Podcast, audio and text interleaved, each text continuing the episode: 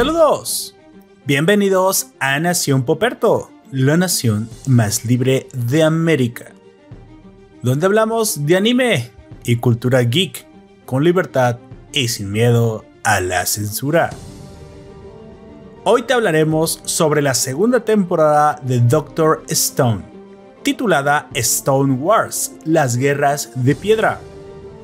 Serie que da continuación a los eventos de la primera temporada, donde al despertar, después de haber sido petrificado 3700 años por una extraña luz, Senku deberá esforzarse por traer la ciencia de nuevo al mundo, mientras busca devolver a la vida al resto de la humanidad. Sin embargo, no todos piensan como él. Rechazan categóricamente la idea de volver a un mundo moderno y están dispuestos a todo, incluso a asesinar, por evitar el progreso. Ponte cómodo porque comenzamos.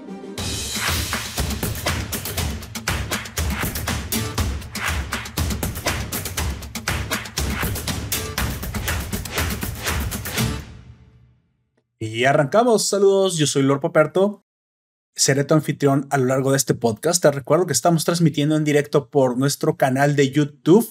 Suscríbete para que nos acompañes en vivo. Sí, te voy a dar un rato. Abre la aplicación. Búscala. ¿Tienes un Android? No, no tienes un iPhone. No, no te lo voy a creer. Abre una y, en cuanto tengas un iPhone debes tener la aplicación. Abre YouTube. Todos tenemos YouTube. Ahí viene. Sí, aunque sea 2.0, aunque sea aunque sea un Huawei, bueno, si es un Huawei no, pero mira, si es un Huawei te puedes meter al explorador, le pones youtube.com, vas a tu perfil, buscas Nación Poperto, te suscribes. Sí, para que te salgan cuando los directos, si no, no te van a salir. Que sí, que sí, que sí, ya voy a avanzar, pero por favor suscríbete. Que, que ya no lo vas a hacer porque te lo pido. Mm, psicología inversa. No te suscribas a Nación Poperto. Y se te suscriben cuando ya no, pero dice, dije, no te, no te suscribas, no dije te suscríbete. Oh, mierda. Bueno, está bien. Continuamos. Para los nuevos les informo que este programa se divide en dos partes. En la primera hablaremos de cosas random, notas y algunos comentarios. Y en la segunda haremos análisis de la obra de esta segunda temporada de Doctor Stone. Así que, pues bueno, para luego es tarde. Este confitrión, el hombre de los chinos. Por favor, preséntate. Eh, buenas tardes, noches, días. Yo soy Aoyak y como ya dijo mi compañero Poperto, vamos a hablar de, Doctor Stone, la guerra de las pedradas, que es esta segunda temporada. Pero si te soy honesto, me gustó un poquito, eh, me gustó un poquito más que la primera, porque la primera era un poco más de planteamiento hasta la segunda parte, que es cuando ya empieza a agarrar más fuerza, pero como aquí ya, ya, ya agarró ese impulso, ya solamente empiezan a ir a más y a más y a más. Por eso me gustó un poquito y más. y de hecho que la primera era pues prácticamente el doble de la segunda, son básicamente veintitantos episodios. 24. Es una, es una temporada doble. Curiosamente yo pensé que se va a repetir en este caso, pero no, Stone Wars es una temporada corta. Tiene 12 o 11, ¿no? Sí. De hecho, em, tal vez está estructurada así porque parece que también sigue, es muy fiel a las temporadas en las que está dividida el manga. Así que pues también, también hay que adelantar entonces que lo que sigue, que, es la era de la exploración. De hecho, sea demasiado corto, muy probablemente se vaya a contar en una película. El, o no, no sabemos cómo va a ser lo de la era de exploración, que es la tercera temporada. Mm, que yo sepa, si va a ser. Si va a ser eh, anime, así pues serie. Eh, va a tener a lo mejor 12 capítulos. Y aparte, antes de que salga, creo que en el mes que viene, eh, no sé si en junio, en julio, pues, va a llegar una ova hablando un poco más sobre el próximo personaje que va a salir. Perfecto, Capitán Sparrow. Al cabo ya ganó el, la demanda contra Amber Heard. Bueno, ya te voy a presentar como el Dungeon Master, por ahí vi que traes un dado. Entonces es que el hombre luego nos va a demandar este Luisito Comunica porque él es el hombre de los chinos. Entonces tú vas a ser el Dungeon Master. Mejor. Así es. Este, ya comenzaste con, por cierto, ya comenzaste con ese proyecto que tenías pensado de hacer lives eh, de Dungeoning, pero con temática hentai. No, no era eso lo que me habías dicho. No, ese era no, era Ah. no.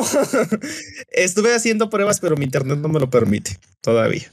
Dungeons. Dragons y- Es- y, dildos. Ah, Dice, Dungeons and Dildos. no, sí hay, no, sí hay uno que es Dungeons and Furros, pero eso no, Ah. eso, eso me gusta mucho.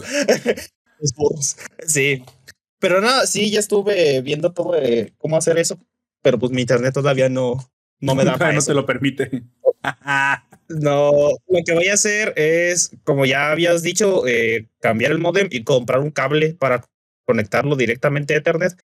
Van a ser como unos, no sé, 20, 30 metros, algo así de cable para que llegue hasta acá. Bueno, em, sabes que se estrenó la serie de Spikes Family. No sé si incluso la estés siguiendo Así tú es. en la transmisión simultánea. No, sí, Bueno, hasta yo con doblaje porque ya tengo Crunchyroll. por dos. Ya me pasé al, al lado de la legalidad. Ya, Gone White. Así es. Bueno, a medias, porque por ejemplo, Comisan todavía no está No, pero eso Para verla- Netflix, es el Por eso, por no estar para verla de manera legal, así de que, pues ahí sí sigo viéndolo de manera ilegal, pero por ejemplo, Tate no Yusa, eh, Kaguya y Spy por Family, que son los que estoy viendo ahorita que están en, ¿cómo se llama?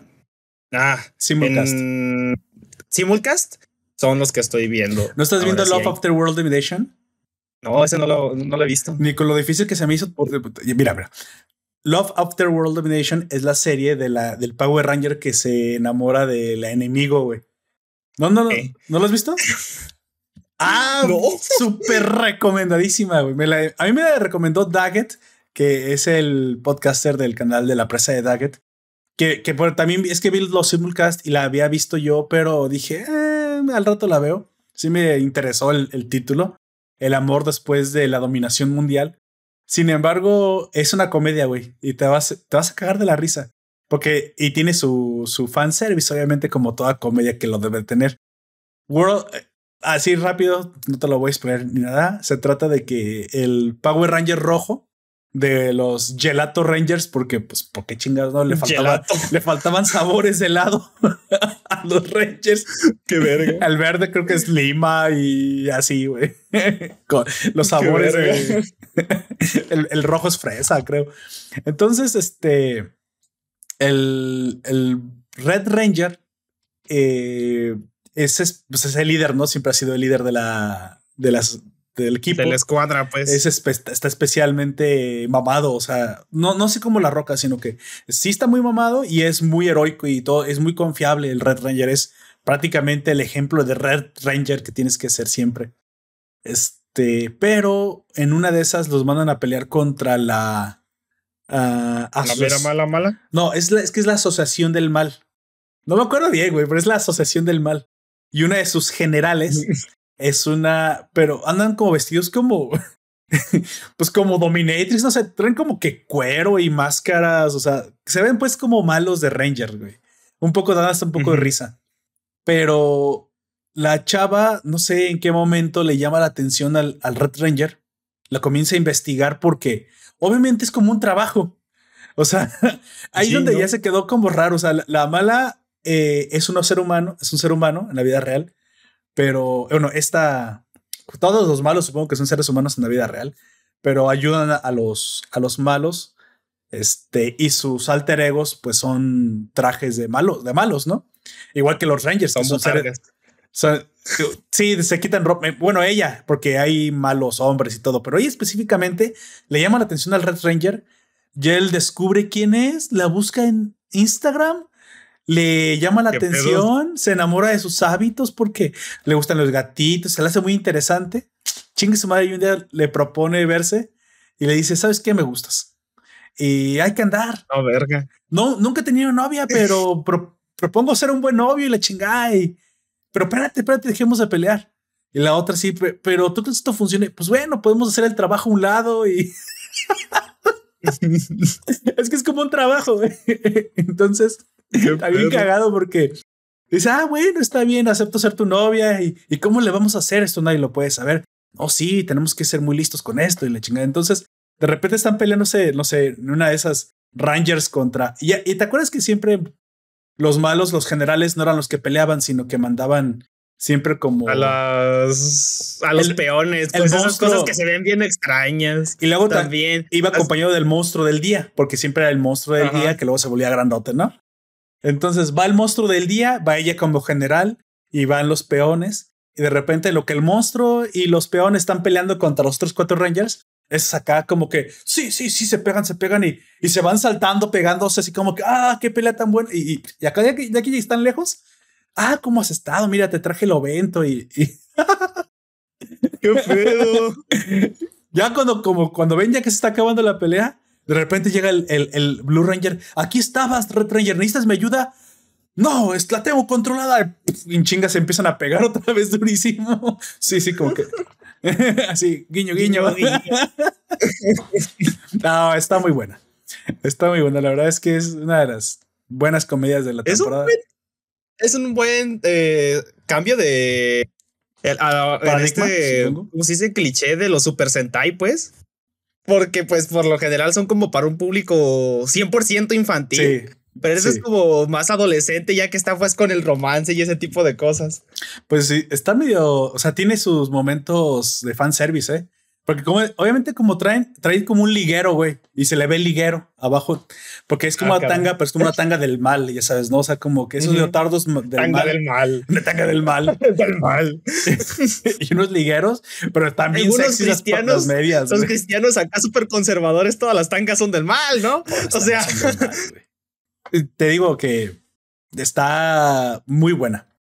Y hay otra más. Bueno, hay varias que están en simulcast. Entonces yo fui a revisar todas las de la temporada. Pero esa no, esa no le había dado la oportunidad y me la recomendaron y dije, bueno, no se ve que la vayan a empezar a hacer doblaje pronto, así que pues bueno, no sé si la voy a tener que seguir en japonés. Y si le hacen doblaje. Así depende de qué tanta fuerza agarre, porque Spy Family, incluso antes de que saliera, ya todo el mundo quería verla y por eso le, hicieron el doblaje casi luego, eh, luego. esa es la razón, precisamente, porque aparte el manga ya venía con fuerza. O sea, entonces se sabía que Spy X Family era prácticamente una apuesta segura. Que si no la están comenzando a ver, deberían comenzar a verla porque es eh, deberían. Sí, porque ya va candidato eh, a Best Anime. Está despegando. es candidata a Best Anime de la temporada. Es una fuerte candidata. De la temporada. Sí, sí, sí. Amigo, también llegamos este antes de pasar al análisis. Pues como ya dije antes, como ya tengo Crunchyroll, pues me puse a ver más o menos lo que había, pero específicamente doblaje, porque el Crunchyroll se contrató por una principal razón. Mi mamá quería ver anime, pero como no sabía japonés, quería ponerlo con doblaje para seguir haciendo cosas y poder estar escuchando sin tener que estar leyendo. ¿Qué te dije, güey? Esa fue la principal razón. Y ya se lo había comentado así muy por encima. Y me dijo, es que sí quiero verlo, pero luego las letras están muy chiquitas. Pero luego también, viéndole la letra, eh, el tamaño de letra que tiene es bastante grande. Eh, sí podría leerlo normalmente, pero entonces dije, no, mejor. Incluso ya hice una lista de todas las series que tienen doblaje. No las he visto, no me puse a verlas, pero busqué que todas las que tienen doblaje ya tengo como cuarenta y tantas en una especial para que vaya pueda luego verla. y lo primero que ella quiso ver fue Elfen Light. Ella vio ese anime hace mucho tiempo y es uno de los que más le gusta. ¿eh? Tu mamá, Elfen Light. No sé por ese, eh, ese, lo vimos hace mucho y le gusta. Y de lo que me di cuenta, eh, nada más vimos el primer capítulo, es que no es el doblaje clásico. Le hicieron un redoblaje a Elfen Light. No es el doblaje que yo vi hace. ¿Hace cuántos años tiene el Elfen Light? ¿10? No. No sé, tendrá unos 10 años, más de 10 años. Y eso es un doblaje distinto. Y entonces yo me puse a ver, a, a checar cosas así. Y ya a lo que sí vi fue Kaguya-sama, el Office Guard, lo vi completo en español, las dos primeras temporadas, porque la que está en emisión todavía no la no le ponen con doblaje. Y también me puse a ver Tate no Yusa con doblaje al español. Que no me gusta mucho la voz de Naofumi, pero creo que es lo único malo. La voz de Naofumi no me gusta, pero todo lo demás se escucha bastante bien. Y tal vez a lo mejor en la primera. Acuérdate que eh, no tienen, no tienen bueno, mucho sí, porque ya tiene mucho. No tiene mucho que esto que salió eh, estoy hablando del doblaje ya como el fuerte de la, de la animación. Funimation fue la que lo propuso fuertemente. Y eso tiene este año. Luego no, este año pasado. Sí, sí. Este año pasado que comenzó. El pasado. Ya este año, Crunchyroll dijo, wow, wow, wow, wow. Este, la, esa plataforma que no tenía ni gente y que no tenía exclusivos y que no tiene nada, eh, está teniendo mucho éxito.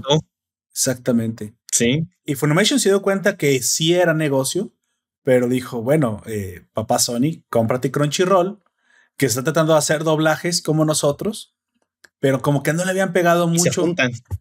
Y ahora sí, y ahora sí. Entonces Netflix también voltea y dice, ¿qué? ¿Eso es buen negocio? Entonces Netflix comienza a apostar por cosas asiáticas y por anime. Y no solamente anime de Netflix, porque se da cuenta que a la gente no le gusta el anime de Netflix, pero. Un anime original. Y, pero ah, con una genialidad de, elección, pues escoge. Es que también Netflix ya tenía buena calidad en los doblajes. Ya, ya tenía buena calidad en, en muchos. De hecho, eran excepciones cuando no estaban buenos los doblajes, porque yo me acuerdo en Devilman Cry Baby tiene un doblaje muy, muy bueno. Los gritos que hacen de dolor algunos o de desesperación se sienten reales y cuando lloran también se, llega, se sienten reales. Pero e, es que tiene para las series, o sea, es que el, doblaje de Netflix no es doblaje para anime. O sea, es doblaje para todo, o sea, películas, series. Entonces ahí ah, tienes a los mismos actores. En general. Sí, y, eso es, y eso les jugó a, favor, pero como tú dices, se empezó a dormir y eh, hubo un tiempo en el que no sacó doblajes para anime. Simplemente los animes, eh, solamente para sus propios animes, sus animes originales, y los sacaba así nada más. Por ejemplo, el de Cells at Work, que están ahí las dos temporadas, no tienen doblaje y creo que se lo van a poner, o si ya se lo pusieron, no recuerdo, pero ya lo van a poner también en español, viendo este boom del que hablando. Sí, lo, lo que hizo, lo que hizo muy bien Funimation es ver ese hueco en el que faltaba realmente impulso al doblaje con calidad. Y Crunchyroll como que no había terminado de apostar bien por eso, porque la mayoría de sus suscripciones eran gratuitas. Como que no hallaba bien dónde estaba el negocio. Y Funimation dijo, no, nos cobramos y cobramos porque vamos a meter doblaje. Y pensando que, no, es que no pagan, pues, pues no, el otaku promedio que es un adolescente no va a pagar pero habemos ya. Incluso nosotros que somos parte de ese. Eh, estamos en más o menos ese, ese otaku promedio que, nos, que lo vemos en japonés. Si nos ofrecen verlo en español, por lo menos nos le damos la chance de verlo un capítulo para ver qué tal están las voces. Para ver si nos convence. Y si nos convence, terminamos de verlo todo en español. Si no, pues simplemente regresamos a lo, a lo que estamos acostumbrados. Pero la mayoría de la gente, como mi mamá, o, o que le gusta la anime, pero que ella ve, eh, ve, animes clásicos que ella se los pusieron en la tele y se los pusieron con doblaje, llega con esta barrera de que no puede ver los más nuevos porque no están en español. No, y le, de los, le ha gustado mucho Kimetsu no Yaiba, le ha gustado mucho Uno Hiro. Y ella me dijo, ¿y ese no está en español? Desde que ella, ha visto todas las películas, pero no se ha visto el anime. ¿Y ese no está en español? No, es, no estaba en español todavía. Bueno, pero, sí está en español, pero está todavía todavía se está, está, transicionando de Funimation. Está haciendo la transición. A Crunchyroll, porque en Funimation yo, yo vi todo hasta donde va, todo lo he visto en español, este, de Boku no Hero Academia, ¿eh? Yo vi todo con doblaje. Pues esa fue una de las razones por la cual contraté Funimation en lugar de Crunchyroll al principio del año pasado. A lo que me refería es que ahora en la pelea del doblaje, vimos que Netflix hizo algo muy, muy bueno al elegir Komi-san, que aparte no era un anime original de ellos, así que sí estaba bien hecho y no tenía, gracias a Dios, este, nada de progresismo. Y aunque lo trataron de incluir con el personaje de Najimi, le salió terriblemente mal, porque no era como lo había pensado el mangaka. O sea, porque, porque Najimi no, eh, Najimi, eh, ellos los quisieron poner como te dicen lo woke, pero ya no está en lo woke, sino que este personaje es convenenciero. Si a él le conviene va a ser una cosa u otra. Exactamente. y eso fue como lo que le les Era un Ranma y medio básicamente de ahí, güey, sí. Sí. Pero el doblaje dijeron, bueno, apostemos porque si ya, si ya el doblaje comienza a ser como, digamos, el fuerte del anime, ¿qué tal si vamos un paso más allá? ¿Qué tal? ¿Qué, qué es lo que hizo a las series de la televisión tan memorables? En parte era que, bueno, yo me, yo me apunto porque yo vivo en este país, es que muchos de nuestros doblajes eh, sí, sí mamaban un poquito de la tropicalización, Si ya no hispana directamente, Pero sí son muy buenos. mexicana. Pero no, no, no bajaban a una localización eh, tan, tan, este, tan local, o sea, tan, digamos, vulgar. Sí, pero sí se quedaba con slangs. Güey, pues te acuerdas Pokémon con James. Que la mayoría de gente eh, Para entendía reino con Pepe Toño Macías. Te, te jeringo el chico, Sí. güey. Y te albureaba, güey. ¿Qué pedo, James? No, este, yo creo que la representación más grande de James en esto es James el guajolote Macías. Ay, güey, el guajolote Macías era la onda. güey. El guajolote Macías, eso fue como de. Es lo que más representa el doblaje de esa época. Exactamente. Porque eh, eh, si vean, eh, si bien Dragon Ball de, de ese entonces tiene muy buen doblaje, como tú en específicamente en este, no había prácticamente ningún de ese, ninguno de esos De repente. Ulo, no si quieres un secundario, se aventaba un comentario de así, pero no. Sobre todo los los personajes más cómicos. Sí. Sí.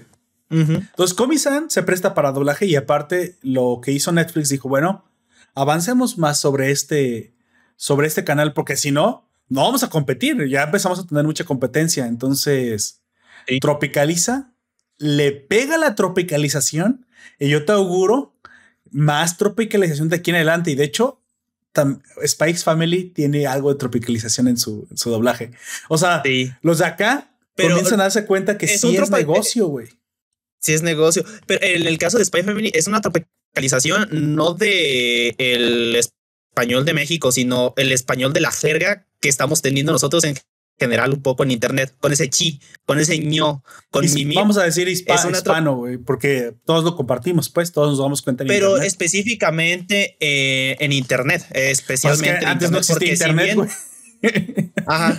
eh, porque si antes eh, de- podríamos decir el weón o el pana o ese tipo de cosas, son cosas que son especializados de cada región. Ah, sí, sí, sí, claro. Pero en internet todos, eh, para que no, no se confundan, aunque de vez, de vez en cuando sí se, sí se nos llegan a escapar a nosotros, sobre todo los güey, este, de todas maneras tratamos de ser un, un lenguaje o un español en el que todos nos entendamos de una manera más efectiva. Y ese, y ese lenguaje que es, es el que está adoptando Spay por Family y Bu- también bueno. Comi en algunas cosas. Hay que aceptar, bueno, eh, hay, hay que entender que la cultura popular ahora incluye internet. Muy probablemente antes incluía la Sí, sí. televisión. Entonces yo recuerdo que había referencias de James a cosas de la televisión porque la esa era tele. la fuente de cultura popular. Hoy la fuente de cultura popular cambió y es el internet. Pero sí, o sea, a lo que, a lo que me refiero es que atreverse a incluir cultura popular y tropicalizar el idioma, pues yo no sé, a mucha gente le hace enojar eso, pero yo por lo general lo que veo es que esta gente no es la que lo va a consumir. El otaku promedio es hasta enemigo de sí mismo. No te gusta, pa- no te gusta pagar por En anime muchas ocasiones. y te quejas del doblaje que no vas a ver y que no consumes y que no pagas por consumir. Pero yo no lo quiero ver así. Yo estoy dispuesto a pagar por doblaje y si ya lo voy a ver con doblaje y metes algo que a mí como hispano, mexicano, ciudadano de internet moderno Nos llama la me atención. llame la atención, a huevo que lo voy a pagar.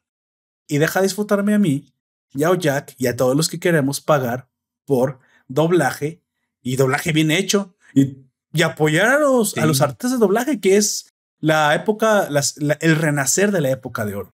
Eso tanto no negamos que hay eh, doblajes malos, no me interesa. pero eh, por ejemplo, cuando nos quejamos ya hace mucho del, del primer doblaje que hicieron de Boku no Hero con este español de Miami, sí, y decimos que está malo, y, y no lo negamos. Pero es el chiste es darle la oportunidad.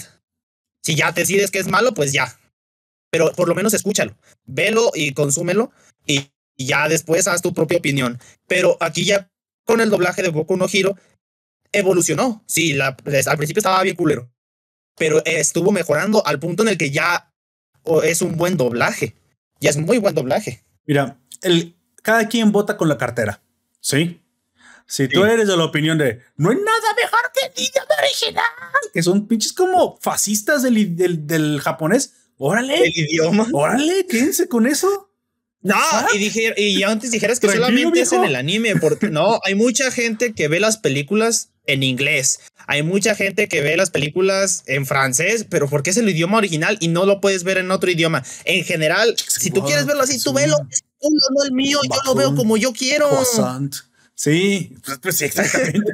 y aparte, se está volviendo un negocio porque la gente lo está pagando. Y no solamente tu mamá, güey. Yo, yo ya te lo dije, yo soy. A ver, yo descargaba anime de Ares, cabrón. Sí, yo soy de esa época. Ah. Sí, ya sé. Ah, yo descargaba anime con subtítulos en inglés de Frozen Layer. No me acuerdo si era Frozen Layer anime, que sea que chingados. O sea, a mí no me puedes decir que yo no amo intrínsecamente el anime, güey. Y han pasado 20 años y lo sigo consumiendo como, como el primer día y no me aburre, pero yo lo sé disfrutar. Y aparte, quiero disfrutar un doblaje que hace que las cosas se disfruten del doble. ¿No me crees? ¿No me crees? Ahí está Comisan, güey. Y yo tengo testimonios de gente muy fan que dijo que eh, les pareció Comisan, no les pareció la gran cosa. Y cuando lo vieron en Netflix, onda, con gran calidad. Porque no es lo mismo verlo de tu Yete Anime. Sabes que yo lo consumí ahí hasta que dije, bueno, pinches páginas piratas. Lo consumía yo en la computadora, no sabía lo que hacía. Perdóname, Dios mío del anime. Me compro una buena tele 4K. Pongo el streaming en alta definición. Güey, qué diferencia. Qué pinche diferencia. mucha diferencia. Y luego ya con un doblaje que te aplica la de otra oportunidad. Otra oportunidad. Y dices, güey, fucking yo, yo, yo entiendo esa referencia. Güey. O sea, qué diferencia. Y la verdad, la mera verdad es algo que entendieron ya rápido, aunque no son, no son santos de mi devoción. Netflix ya lo entendió Prime Video, ya lo entendió también este Disney. Tropicaliza, regionaliza, dale al fan lo que quiere escuchar. Sí. Entonces, lo que todavía no han entendido es que no queramos bocadas, pero bueno, eso es ese torpedo. Crunchy tiene que voltear a ver eso, porque ahora es Funimation Crunchy, ya son las dos tiene que voltear a ver eso y, y rápido virar. Y creo que lo van a hacer. Y, y se viene todavía una época más dorada ahora para el anime con doblaje tropicalizado que ahora sí, doblajes. ahora sí rivalizará. Como ya dije, con la televisión, güey. Les da la oportunidad de hacer un redoblaje y como tú dices, va a volver a ser una era dorada para el doblaje. Y aquellos que no consumen el doblaje, que porque está malo, es un círculo vicioso. Porque al no apoyarlo, el doblaje se hace con las patas o, si, o simplemente no se hace. Y eso va a hacer que sigan diciendo, es que el doblaje es malo. Si apoyas el doblaje, se empieza a pedir por más calidad y la gente empieza a ver que eso es lo que quiere, eh, lo que quiere el público. Tú pagas, tú, tú votas con la cartera. Sí. Así. Y los, que, y los que se quejan por lo general no pagan. Sí. Y si no pagan, no tenemos ni voto, güey. Así de fácil. Así de sencillo. Ay, papel, tú con tu capital. Sí, si no te subes al capitalismo, bájate de, de mi vida, güey. O sea, no existes, güey. No existes. sí. vamos a, vamos a seguir. bueno, yo ahora vi, eh, comencé a ver Moon Knight, güey. Ya para cerrar eso, porque ahora sí nos extendimos en el cotorreo. Y comencé a ver Moon Knight, Moon Knight, Caballero Lunar. Yo nada más tengo que decir que, güey, ¿Qué, qué pinche pena me da por Disney que sabe hacer bien las cosas y que estoy a, punto de mandados a la, a la chingada cuando comiencen a darme el 50% de los personajes que no se autodenominan como no entienden. O sea, a mí no me importa eso. Pero Moon Knight, o sea, como que, ¿sabes qué? Va, va a comenzar a haber un cisma.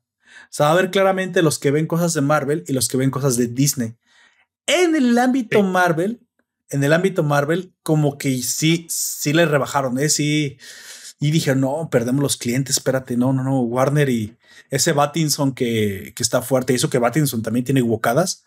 No, no, no, no, espérate, no, no, no, no, no, e, esta no.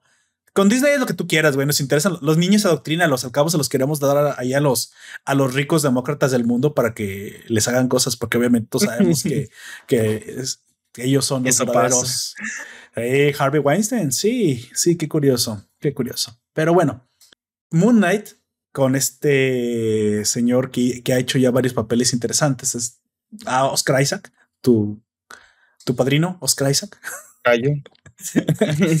Él interpreta a un personaje que yo ni en mi vida había visto. Lo vas a decir esto. Moon Knight es un personaje que yo ni sabía, ni lo hacía en el mundo, güey. Ni siquiera sabía que existía, porque aunque he leído cómics y muchos cómics, ese cabrón es más desconocido que que el guajolote Macías. Bueno, no, sí, más desconocido que el guajolote Macías, güey. El guajolote Macías. El guajolote Macías todo el mundo lo conoce, todo lo conoce prácticamente, güey. Sí. Pero es sumamente interesante como te lo plantearon. A grandes rasgos, él es un avatar, o mejor dicho, sí, pues es un avatar. Él es un ser humano. representación. Mm, no, lo estoy diciendo mal. él es un ser humano que hizo un contrato con un dios, mejor. El contrato es yo soy tu avatar, o sea, en el sentido de que yo hago, yo hago tus órdenes. No es que él lo controle, porque sería, eso sería decir avatar es como tu monito que mueves, ¿no? No, es en un sentido más abstracto. Eh, no sabes, no te lo voy a contar por qué, tendrás que ver la serie, es propio de la serie. Este tipo, eh, interpretado por Oscar Isaac, como dije, él hizo un contrato con un dios egipcio llamado Jonsu o Konsu, como tú le quieres decir, este es un dios lunar que en su mitología es un dios importante, eh, sobre todo en el egipcio tardío, porque era el dios de la noche, el dios de la luna. Los viajeros, que antes se tenía que viajar mucho de noche y era muy peligroso, se consagraban al dios Jonsu para que los ajá, se encomendaban para que los cuidara en su en su travesía. En el día, pues quien te cuida es Ra. De hecho, es el, el disco solar es la representación de Ra y su, y su, digamos, defensor en la tierra es Horus. Muy importante. Pero de noche, de noche, ¿quién te cuida, güey? Entonces, de noche, eh, Honsu es el encargado de cuidar a, los viajeros, a la gente. Y eso lo interpreta Marvel para volver un héroe de que realmente Honsu, los viajeros de la noche para Honsu es la humanidad. La humanidad, porque la humanidad entra en la noche. ¿Y cuándo se cometen las fechorías, amigo? En la noche. Entonces, Honsu es el enemigo de los delincuentes, es el enemigo de los malhechores. Este nos comenta Rafael Góngora Pérez que en los cómics es Honsu con H. Sí, como dije, tiene, tiene varios, eh, de repente, varias excepciones, pero es muy interesante porque aparte el, dios, este, eh, digo, se interpreta como el adalid de la, de la justicia y vengador de los viajeros nocturnos o de los que hemos sufrido muy probablemente alguna clase de ataque, ataque em, fechoría. Y su avatar es el encargado de vengarse de todos y cada uno de los malvados de la Tierra. Sin embargo, mm, no voy a entrar mucho para que lo, para que lo veas si, te parece interesante. El poder cuando el ser humano lo, lo porta invoca un traje, que es el típico traje de Moon Knight y tan interesante. Pero el traje eh, se muestra dependiendo de la personalidad que esté controlando en ese momento el cuerpo. Como la personalidad, lo más interesante de Moon Knight es que tiene, está fragmentado, güey, tiene personalidades múltiples. Y todas. Tiene trastorno de identidad disociativo. Exactamente, y todas están al servicio de Honsu. Entonces, cuando está una o cuando está otra, invocan trajes diferentes y así sabes que son diferentes los, los Moon Knights. Pero es muy interesante porque te lo manejan por la parte humana y también por la parte divina, que también tenemos un, problema. El enemigo prácticamente es, es un tipo que quiere resultar un dios, un dios egipcio que va a traer destrucción. Este dios egipcio, tú, probablemente. Tú lo conoces. No, no, no, no, no tan arriba, güey. Párate, no. No, resultas este cabrón y, ah. todos nos carga la chingada. No. todos a la verga. Sí, güey. El diablo, no. Cedes prácticamente. Tendría que, tendría que venir Ra a detenerlo, no sé, güey. Bueno, en su momento lo detuvo Horus. Pero no, es este. Akmit. Amit. Amit que es Amit, la cabeza de cocodrilo. La, de hecho, es una diosa. La cabeza de cocodrilo que se come los corazones cuando en la balanza, cuando te mueres. Vas al más allá. Ajá, ya es que te, te, mide. ¿Cómo se llama el dios de la muerte? Este Anubis. Eh, te mide. Anubis te lleva hacia ella y enfrente de ella este ritual. Mide tu corazón, ¿no? Y si no fue balanceado, vas, te quitan el corazón y se lo come. si no hiciste la misma cantidad de cosas buenas y malas, valiste verga. Exactamente. Hay una representación muy interesante de ese momento en la serie de American Gods, que lo recomiendo mucho. No tienen que ver la serie entera, pero yo les recomiendo que vean a YouTube, pongan American Gods, representación de Nubis, y muy probablemente van a encontrar la escena. No sé si la tienen por copyright, es muy buena la escena. Son es como cinco minutos. Prácticamente es un clip que podrías extraer de la serie sin tener que ver la serie, Pero vean la representación de Nubis ahí, es, es una genialidad, cabrón. Y cómo los gatos te acompañan al más allá y todo. Pero volviendo con esto, el, el punto de Moon Knight, y esto no es spoiler porque es prácticamente el, el, la síntesis de la serie, es que él tiene que detener la resurrección de Amit, porque Amit, la justicia que ella quiere traer al mundo, se basa mucho más en juzgarte, juzgar tu corazón y la pretensión de tu corazón, incluso pasado, presente y futuro, para más o menos pensar o adivinar si vas a ser una mala persona y si vas a ser una mala persona, ¿cuál? Pero la pregunta es, entonces, si Hitler eh, fue un niño, ¿estaba bien matar al niño de Hitler? Ya comienza a tener problemas morales. Yo creo que incluso va un poco más allá. Hitler ya siendo mayor, él estaba convencido de lo que estaba, eh, de lo que estaba haciendo estaba bien, güey. Él, él se autoconvenció de que lo que él hacía estaba bien. Bueno, sí. Entonces, ¿qué pedo? Esto es, algo como precrimen, güey. O sea, ¿quién, ¿quién se cree esa diosa para juzgar quiénes podemos llegar a ser, güey? Entonces, Honsu no está de acuerdo. Dice, no, yo juzgo cuando ya cometieron las fechorías. O sea, yo juzgo a posteriori. Ella quiere juzgar a priori. Y a, ti también como televidente te pone como en un dilema moral. Mm. Sí. Pero bueno, yo creo que está mal, güey. Yo no creo que nosotros no podemos ser tan arrogantes como para juzgar algo que todavía no ha pasado. Y está muy bueno, güey. Partes graciosas, los cambios de personalidad están perfectos. Y por, en última instancia, la calidad. Ay, Dios mío, güey, la puta calidad. Siempre es una película, güey. Yo no, más, creo que iba a ser una película y la, partieron en pedazos, güey. Como que le salió muy larga y dijeron. Yo no he visto la serie. Haga la serie. Pero yo he visto clips y he visto cómo se ve, se ve muy bien y aparte la calidad actoral que tiene el pues protagonista. es Oscar Isaac, pues obviamente. Impresionante el, cómo cambia. Y a veces, y bueno, en los últimos capítulos que ya he visto que ya están frente a frente algunas de las personalidades, mm, se nota mucho el contraste hacen y es muy, muy bueno.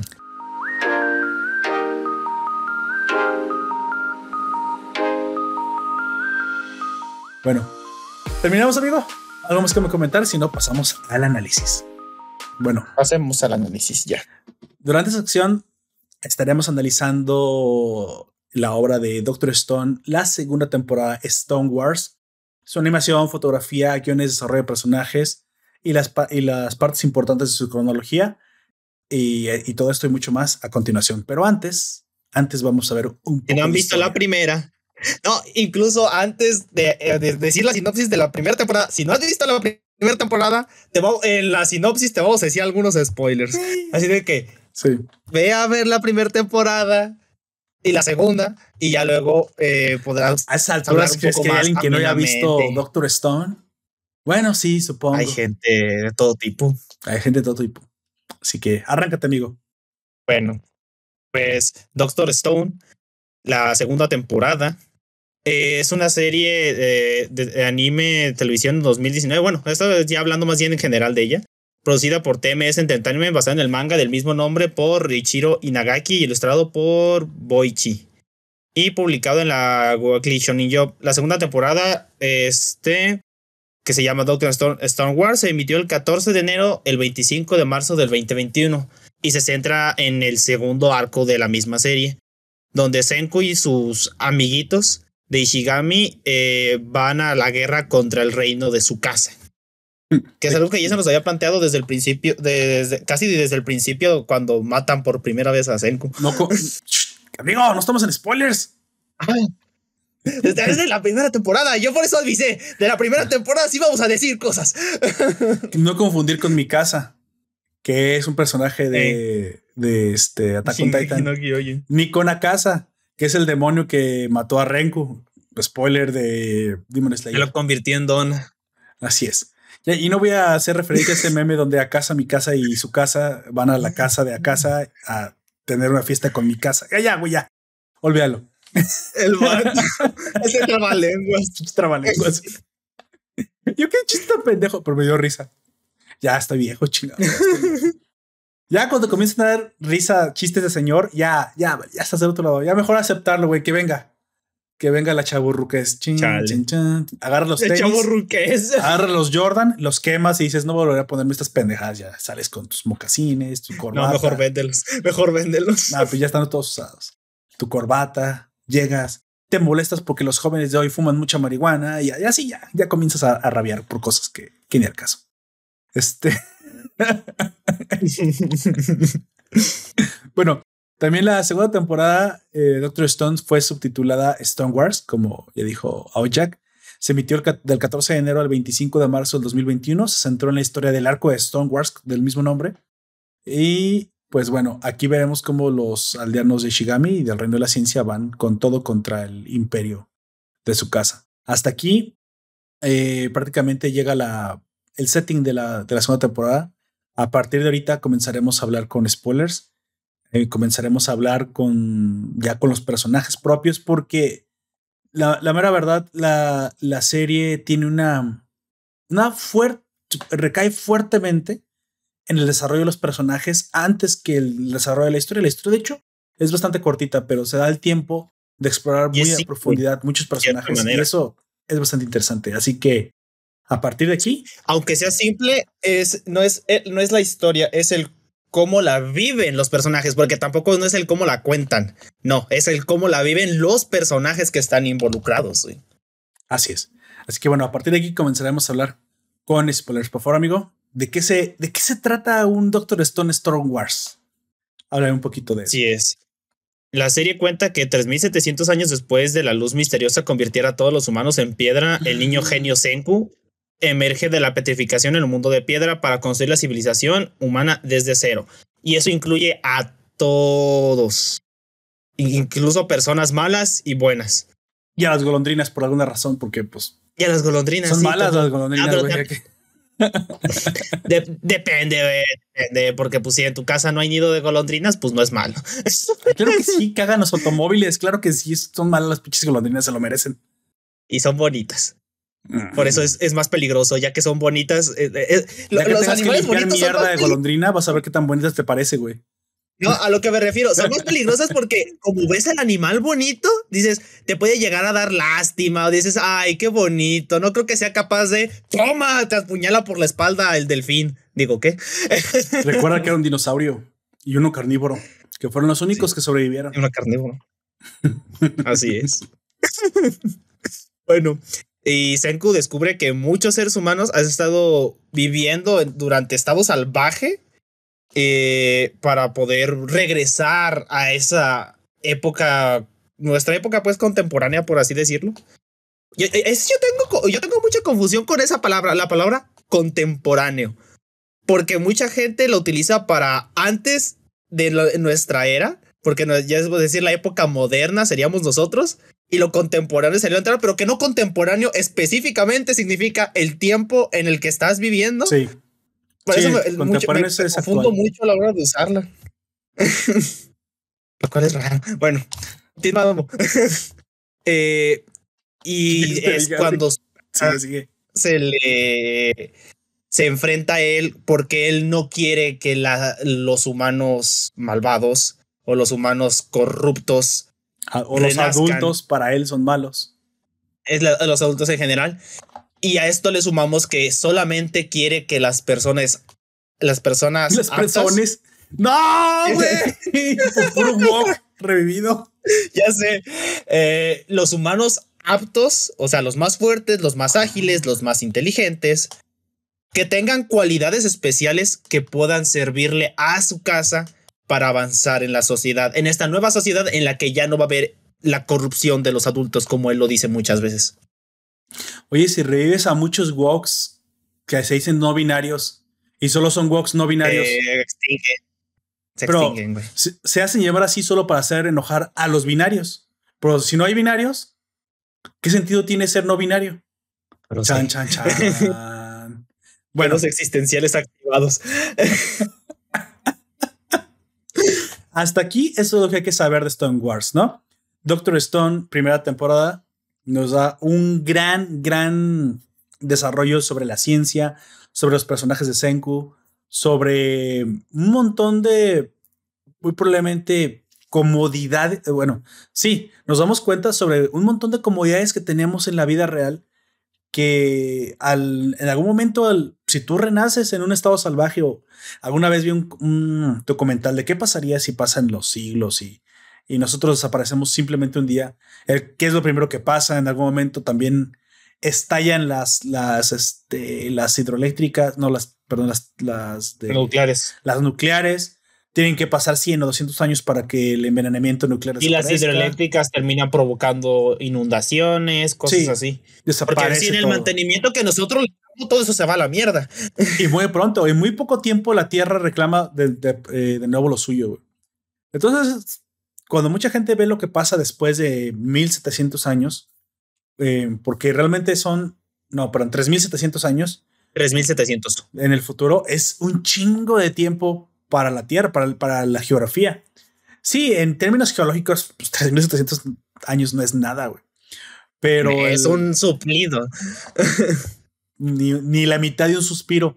Sin embargo, vemos cómo cambió toda la geografía y, si te pones a pensar, lo que en algún momento dábamos por sentado, alimento, eh, ropa para cubrirnos de la temperatura, eh, techo para refugio. el refugio, la amenaza constante de animales que hoy en día, pues si no ves leones pasar por tu o animales salvajes meterse a la colonia donde vives es porque no llegan. O sea, esos animales no podrían meterse a la civilización porque nuestras ciudades nos mantienen seguros por la complejidad que tienen, ¿no? Y aparte un automóvil terminaría atropellando un, un lobo, güey. O sea. Sí, es algo muy imponente, eh, sobre todo en las ciudades un poco más grandes, porque los muchos animales es de, si yo me veo más grande que tú, yo soy más peligroso. Imagínate ver, ser un animal que piensa así y ver una pendejada de cuarenta y tantos metros de altura, pues, aunque no se mueva. El, el camión de la basura. ¡ah! te acercas con un poquito de miedo, güey. Sí te acercarías con un poquito de miedo a ese tipo de cosas. Sí, güey. O sea, no, es, es imposible que se metan los animales. Pero si estás en la plena naturaleza, ahora ya son una variable de la ecuación, güey, que no estabas tú teniendo en cuenta. Entonces. Y la energía eléctrica a la que también estamos muy acostumbrados. Para acabarla, ¿no? O sea, prácticamente se llega la noche y la noche ya es un momento que te duermas y te refugies porque no hay forma de, vencerla. Nosotros derrotamos a la noche cuando inventamos la luz eléctrica, pero hasta antes de eso, o la bueno, más bien las bombillas incandescentes, ¿no? Así que enfermedades, el cambio de las estaciones, la falta de alimento, animales salvajes y entre otras cosas de primera necesidad vuelven a ser las principales preocupaciones del ser humano. Este es el escenario en el cual Senku Ishigami tiene que enfrentarse para poder, para poder volver a, resucitar a toda la humanidad. En algún momento resucita a su casa, su casa tiene otro ideal, se declaran la guerra mutuamente. Vemos qué pasa lo de la muerte y resucitación por eh, el efecto de la espetrificación. Se da cuenta que este efecto em, es muy interesante ya que restaura el ADN y las células. También vemos cómo esta nueva aldea a la, cual él llega tiene una historia. Vemos lo del papá. Todo esto lo vemos en la primera temporada. Nos saca una lágrima. Es, es bastante, bastante buena y bastante emotiva bastante bien estructurada y, nos deja un muy buen sabor de boca. Bueno, un sentimiento ahí medio agridulce con cuando vemos lo que le pasó. Incluso tiene cierto, cierta ciertos como toques de nostalgia porque está hecha de una manera parecida a los animes un poco más clásicos. Exactamente. Y precisamente termina cuando, bueno, al darse tiempo, eh, en algún momento su casa cuenta que este Senku está vivo. Senku sigue vivo. Ya sabe qué es lo que pasa. No, tenemos una carrera armamentística el imperio de la fuerza se acaba primero con la, el reino de la ciencia o el reino de la ciencia logra desarrollar armas suficientemente poderosas como para hacerle frente a todos los brutos, ¿no? Y bueno, y así es como arranca la segunda temporada. Tenemos personajes muy interesantes y no sería una mala idea darle una vuelta, una repasada a todos los actores importantes que, se, que, tienen un papel y, y desarrollan, se desarrollan dentro de la serie. Amigo, arráncate, por favor. Ok, como protagonista tenemos a Senku Ishigami. Es un joven extremadamente inteligente que antes de la petrificación de la humanidad formaba parte del club de química en su escuela. Pero para sobrellevar su estado y mantenerse consciente, se puso a contar los segundos que duró ahí eh, eso a, mí se me hace bastante impresionante porque tienes que tener una templanza bastante fuerte para mantenerte ahí. Porque, bueno, a lo mejor ustedes ya que están viendo, si están viendo el directo y me ven, ven que yo me muevo mucho. Yo soy muy inquieto y no puedo estar haciendo nada más una cosa así nada más. Para mí eso sería tortura, quedarme así completamente quieto. Yo me muevo, por la cámara me sigue. Estúpida cámara. Así es. Di. Sigue, sigue, sigue. Y de esa manera, en algún punto se liberó con caca de murciélago. no, bueno, eh, es más como el, la mezcla de ambas cosas de... Es el guano, pues. La mezcla de los, desperdicios, sí, sí. Sí. Y supo que lo que tenía que hacer automáticamente era restaurar todo a como era en la época en la que él vivía. Exactamente. También tenemos a Taiju Oki, mejor amigo de Senku, eh, que también antes de ser petrificado eh, por, la luz extraña que, que, nos volvió a todos piedra, era un estudiante de secundaria común que el día precisamente de la petrificación, este amigo sí tuvo mala suerte, eh, se le iba a declarar a su crush, sí, a, a Yusurija, bajo un árbol en la estación de la primavera cuando las mariposas vuelan de flor en flor. Y las golondrinas caen todas tiesas petrificadas. y las golondrinas caen todas tiesas petrificadas. Ahí se iba a enterar por primera vez lo que es el amor. Y no, bueno, no sucedió. Sin embargo, al ser despetrificado, lo primero que busca es a la waifu y por alguna razón el árbol donde iba a declararse, pues ayudó a que se protegiera y que no terminara. Sobrevivió. La, e, estatua. Eso, sí se me hizo bastante, bastante impresionante. Sé que los árboles son muy longevos, pero este ya, era un árbol grande. 700 años. Y aparte ya era un árbol grande, ya tenía buen tamaño. Digamos que antes de que pasara todo eso ya tendría unos que, vamos a decir a lo mucho 15 años, pero son 3715 años ese pinche árbol, güey. Aguantó muchísimo. Yo creo que por eso eligieron la especie de alicanflor, porque es lo que dice que es ese tipo de árbol. Y probablemente si lo vamos a buscar en la wiki va a decir que son árboles muy longevos, porque es cierto lo que dices, o sea, aunque sean longevos, no viven más de mil años los, los árboles, por lo general no.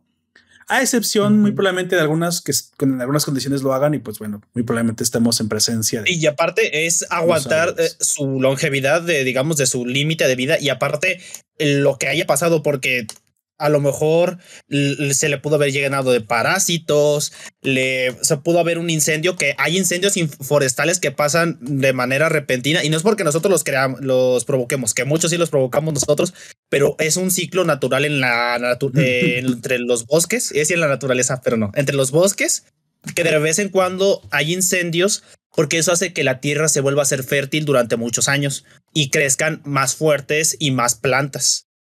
También tenemos a la, a la waifu de Taiju, precisamente, amigo. ¿Quién es? Que se llama Yusuhira Ogawa, que es amiga de la infancia de ambos y pues la, la crotch del Taiju. Y es, eh, es experta en manualidades. Y tiene una destreza bastante buena porque ya, sobre todo en esta segunda temporada, la vemos que a los que su casa asesinó, o sea, los que eran de piedra y los hizo añicos literalmente, piedras del tamaño de una uña, ella los pudo reconstruir con, eh, con esa maestría que tiene para hacer cosas pequeñitas. Como si fuese un rompecabezas, el vato. Te estoy viendo, Ya vi, Taiju. Ya vi, buenas manualidades. Con razón te urgía revivirla, cabrón. Sí, perdón. Sigue, sigue. bueno, también tenemos. Pues creo que es todo por ella también. También tenemos a su casa. por ella. Que es el tercer revivido. Eh, y quien de hecho realmente no iban a revivir, sino, bueno, a su casa Shisho, sino porque el momento... ¿Qué necesidad? En el que estaban en peligro porque unos leones se los querían comer ya que... De hecho, es muy interesante porque Teiyu dice, güey, no hay leones en Japón, pero luego se, se pone a pensar, no, y los del zoológico, a mí se, zoológico qué, güey? A ver, tu lógica no te va a salvar. Corre, güey. ¿Qué estás viendo? Lisa, ¿qué estás viendo? Corre, güey. Que acabas de ver, Lisa. Exacto.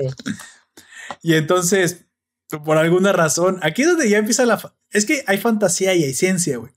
Y la fantasía es que su casa Shisho es el ¿qué? El simio, el, estudiante el Primate más, ah, el primate, más fuerte de la de secundaria. Que luego sabemos que si es un nombre artístico, entonces eso ya, bueno, nos cuadra y dices, ah, ok. Sí. Ok, ok. Que bueno. al principio sí suena como raro que le digan así, como que le digan primate. El primate más fuerte de secundaria. Hasta medio ofensivo. ¿Cómo que me está diciendo chango, hijo de tu puta? Pero bueno, no sé qué tan fuerte tienes que ser como para reventar un león de un golpe. Yo creo que la fuerza de su casa sí es irreal. Eso sí, me parece que se lo inventaron en toda la extensión de la palabra. Pero no es como que lo, hacen en el rastro que les pegan aquí, los matan de un solo golpe. No, no es algo así. en principio, su casa se presenta como un aliado de Senku, les ayuda, los protege. Él es el cazador, comienza a conseguir la carne y les dice que no tienen que volverse a preocupar. ¿Y por, qué? Porque posee una fuerza física extraordinaria y aparte en su vida normal era un peleador de artes marciales muy capaz. Sin embargo, en algún momento... también tiene fuerza. Eh, porque mucha gente piensa que Taiyu no tiene fuerza. No, Taiyu es muy fuerte. Solamente que su casa es mucho más. Y aparte, Taiyu no usa su fuerza para lastimar a nadie. Él es como un escudo. En, la fuerza no estaría tan separado a lo mejor de Taiyu. Lo que pasa es que uno sabe artes marciales y el otro no. O el otro trabaja y es resistente. Entonces, sí son cosas diferentes. Y el otro es demasiado noble. Son cosas diferentes. Entonces, de hecho, Taiyu hacía el trabajo duro, recolectaba Cosa muy probablemente que a lo mejor si pones a su casa a competir en resistencia contra Taiyo pierde. ¿eh? Ahí, ahí podríamos eh, decir que la ventaja de uno es la desventaja del otro. Sin embargo, en algún momento su casa y Senku llegan a una diferencia ideológica irreconciliable, que es que la gente no puede volver tal y como estaba el mundo anterior. No debería devolver toda la gente. Ya que su casa es Chairo y no le gusta el capitalismo. Así es. Así que por favor, amigo, continúo. Pero vato. Bueno, eh, la siguiente que vemos en la serie es Kohaku, que es una mujer rubia de la aldea de Ishigami. Su, eh, su casa la dejó mm. atrapada debajo de un tronco y Senku, y Senku, después de haber revivido, sí, después de revivir, eh, la rescata. Y es muy ágil, es muy fuerte y es un especialista en usar armas blancas en general. No fue y a menudo le llaman león eh, o, gorila, pobrecita. bueno, no es una fe fatal, no utiliza sus atributos, aunque podría. De hecho, hay una explicación de por qué es tan hermosa. Eh, eh, viene directamente de un linaje de una mujer muy bella que era muy, probablemente la cantante. De mujeres muy bellas, porque las mujeres que estuvieron en la estación espacial todas son muy bonitas.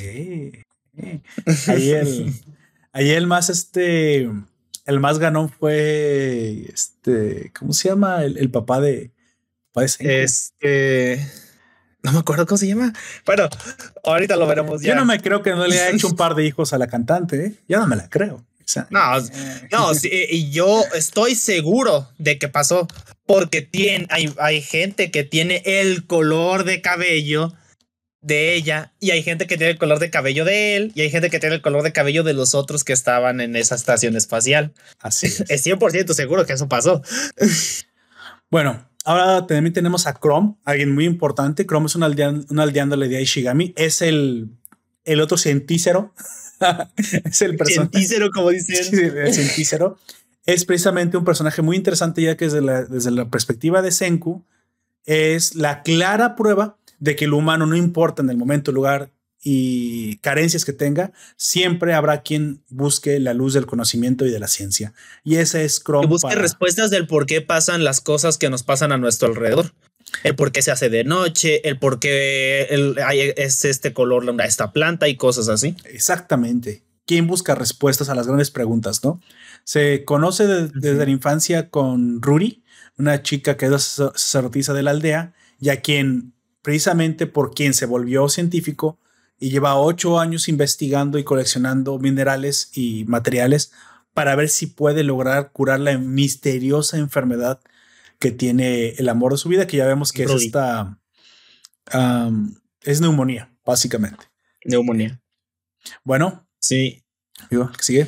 El siguiente que a quien vemos de los revividos en general es Gena Sagiri, que es un mentalista del mundo antiguo que eh, muchos eh, dicen haberlo visto en la televisión eh, y fue revivido por su casa, pero después se cambió de bando a por ayudarle a Senku por una Coca-Cola.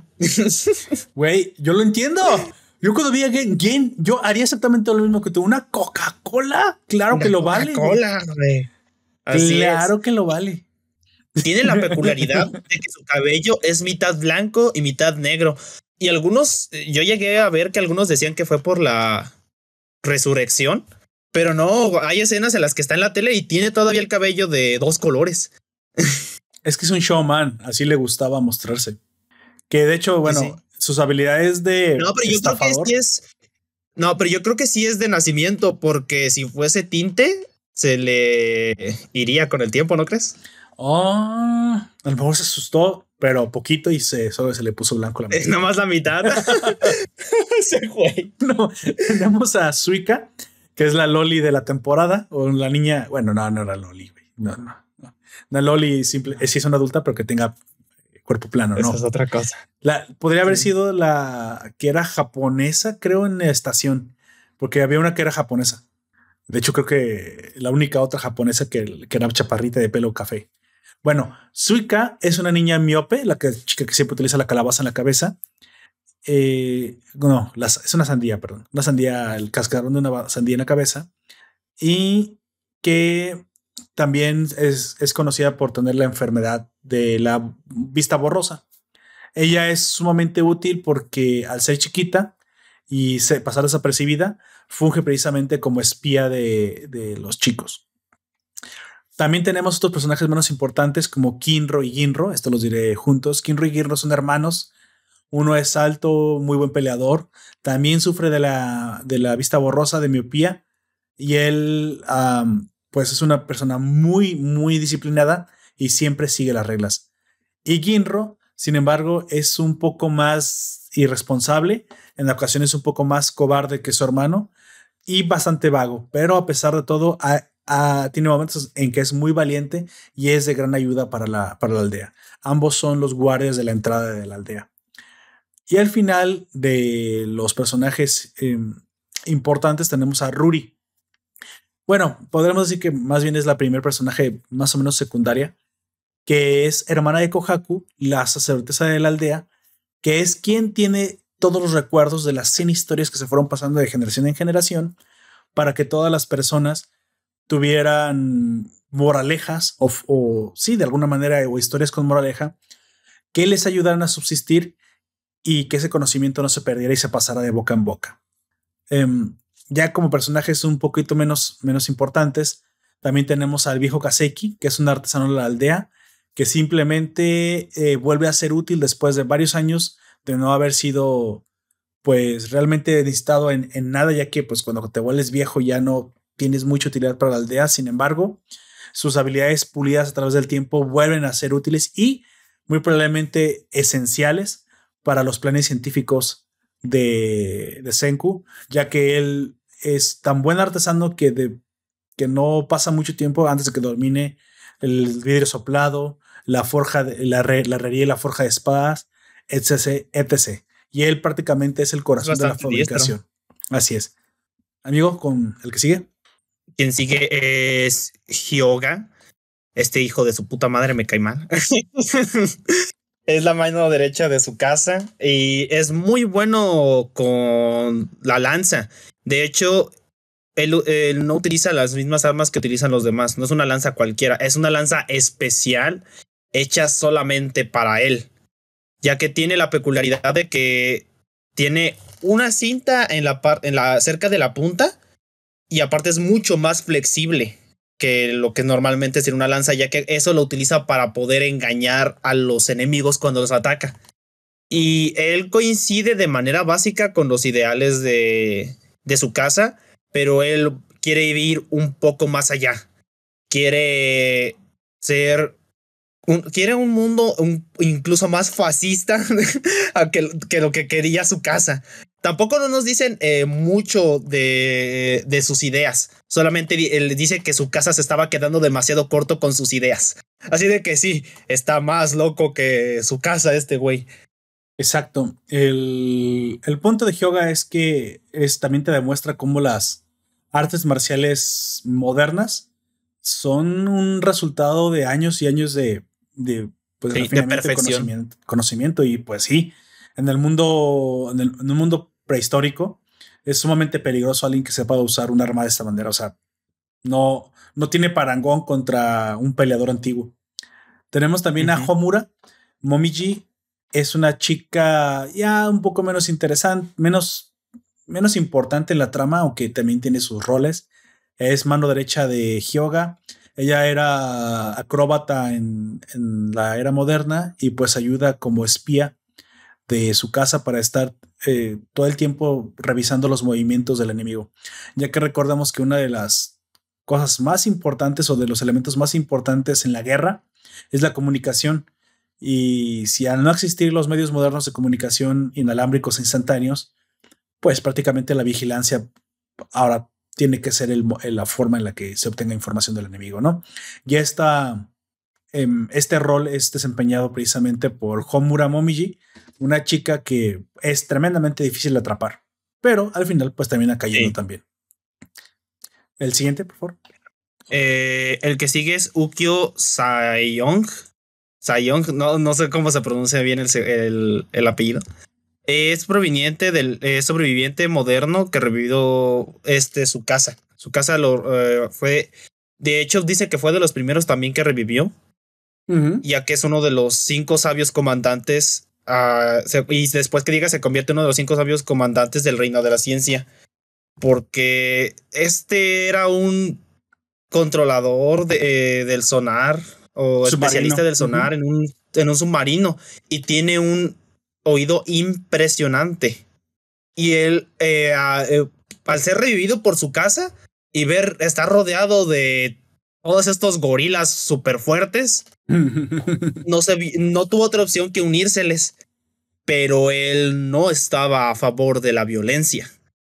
Exacto, y aparte es curioso que desarrolla pues como habilidad de ataque la arquería, que supongo que para alguien con un oído tan bueno, pues es algo, es algo que le se ve beneficiado, ¿no? De, es lo más efectivo, ya que es, eh, al tener un oído tan bueno puedes escuchar si se acercan desde mucha distancia. Y con un arco es, es mucho más efectivo de esa manera, ya que pues en ese entonces, eh, en ese mundo no hay ningún tipo de arma de fuego más que el arco, y algo a distancia tal vez una lanza, pero las lanzas son más difíciles de, de ahí utilizar te iba a decir, ahí Ukyo es bastante peligroso, ¿eh? porque el arco es, en la carrera armamentística, está por encima de la infantería.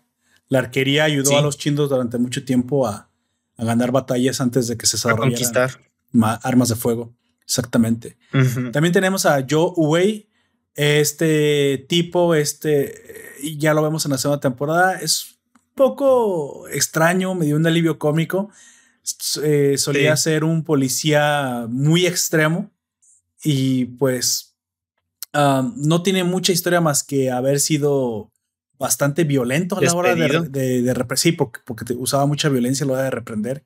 Y pues bueno, queda perfecto para el reino de, de la fuerza. En algún, momento falla una misión que es este mantener a Chrome encerrado y, y el güey este eh, finge su propia muerte. un putazo. No, y finge su propia muerte porque pues no quiere que lo vayan a castigar. las repercusiones. Muy extraño este personaje. Tengo que es un ya sé. alivio cómico. Luego sigue Nikki Hanada, que está, ah, ya, y ya desde Ukyo, desde Ukyo ya estamos hablando de personajes que solamente salen en la segunda temporada. Pero Nikki llega a ser un personaje principal por al, menos al principio, ya que ella es la conexión directa entre Taiyu y Yusuriha con los demás del reino y empieza a ayudarlos a reclutar a gente para el reino de la ciencia. Exactamente. Exactamente. Ella es convencida con el con el sonido de una canción grabada por su eh, cantante favorita que fue Lilia, Lilia se quedas, güey, ¿cuáles son las posibilidades? Pero supongo que Digo, tiene muchas cosas, muy, muchos giros de guiones muy interesantes la segunda temporada. Sí, y ella es una persona eh, disciplinada y bastante leal al reino de la ciencia una vez que se les une. También tenemos a Magma. Este tipo también eh, es importante en la primera temporada y en la segunda temporada también eh, les ayuda bastante, ya que es conocido por ser el hombre más fuerte de la aldea Shigami sumamente ambicioso, eh, desea ser el jefe de la aldea y ha participado dos veces en el torneo por conseguir el título de jefe de la aldea, sin embargo en ambas ocasiones pierde. pero es bastante traicionero y atacó a Gen en una noche, incluso dándolo por muerto. Así que tiene, tiene, tendencia a, la violencia. Pero en algún momento el carisma de Senku lo termina convenciendo y lo trae al lado de la luz, por lo cual termina siendo bastante también leal al reino. Pero no deja de ser rastrero, el culero. Eh. No, no. Eh, ¿Pero quieres un rastrero de, tu lado o quieres un rastrero como enemigo? Pues, es mejor tenerlo, es mejor tenerlo de, de nuestro lado, sí. De hecho, eh, eh, una, de las, una de las escenas de las que sí quiero recordar eh, y es cuando matan, entre comillas, a Chrome.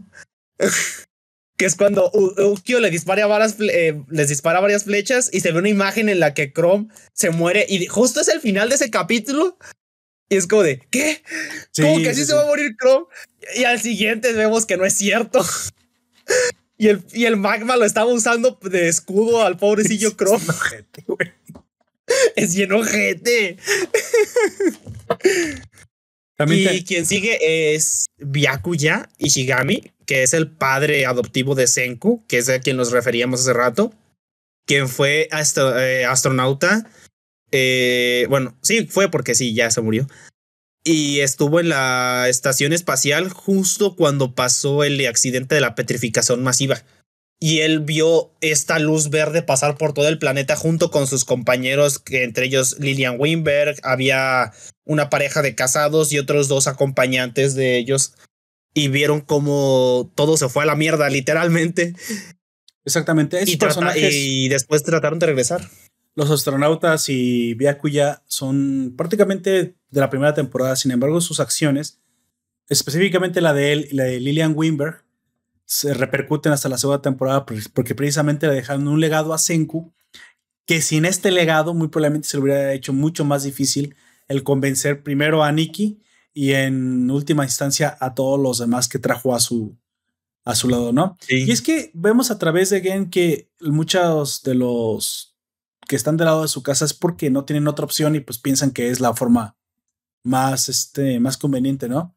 Pero hay otros que al ver específicamente Gen, que es el primero que se da cuenta, porque muy probablemente intelectualmente es, tiene el intelecto más desarrollado, es más listo, es, superior a los demás, se da cuenta que realmente a alguien como él, con poca fuerza física, le conviene el mundo moderno, el mundo de la ciencia.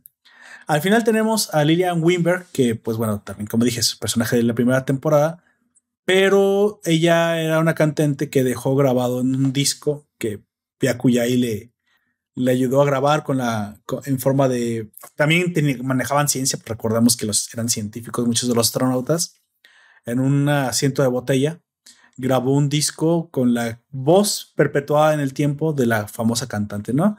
Y una canción en inglés ahí que era muy bonita de escuchar. Y esto eh, termina siendo precisamente el legado que le deja su padre o su padrastro. Y la principal razón de que se unan los del reino de la fuerza.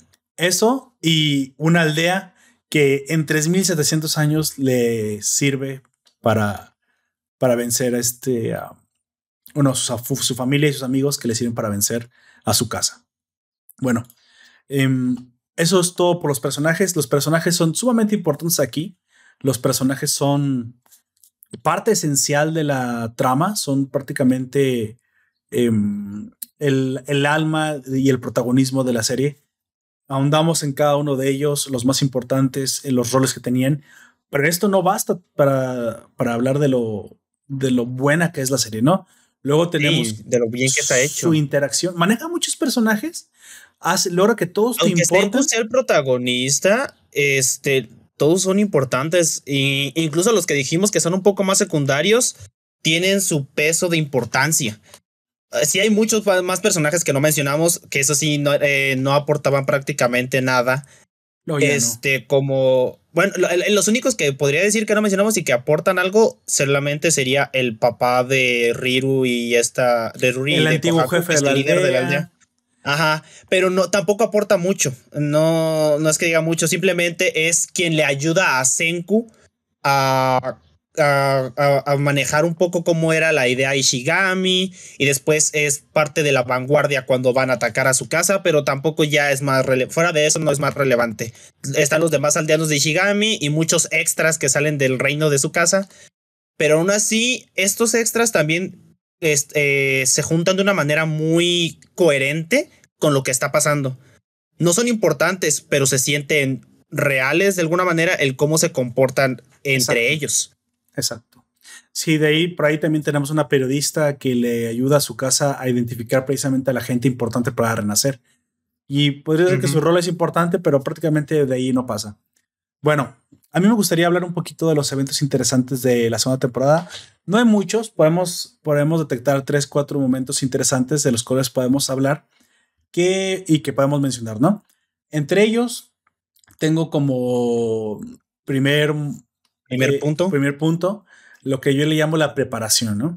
Se viene la guerra, estamos en el pleno invierno y pasando el invierno será el momento para atacar. Esto lo sabe su casa, esto lo sabe Senku.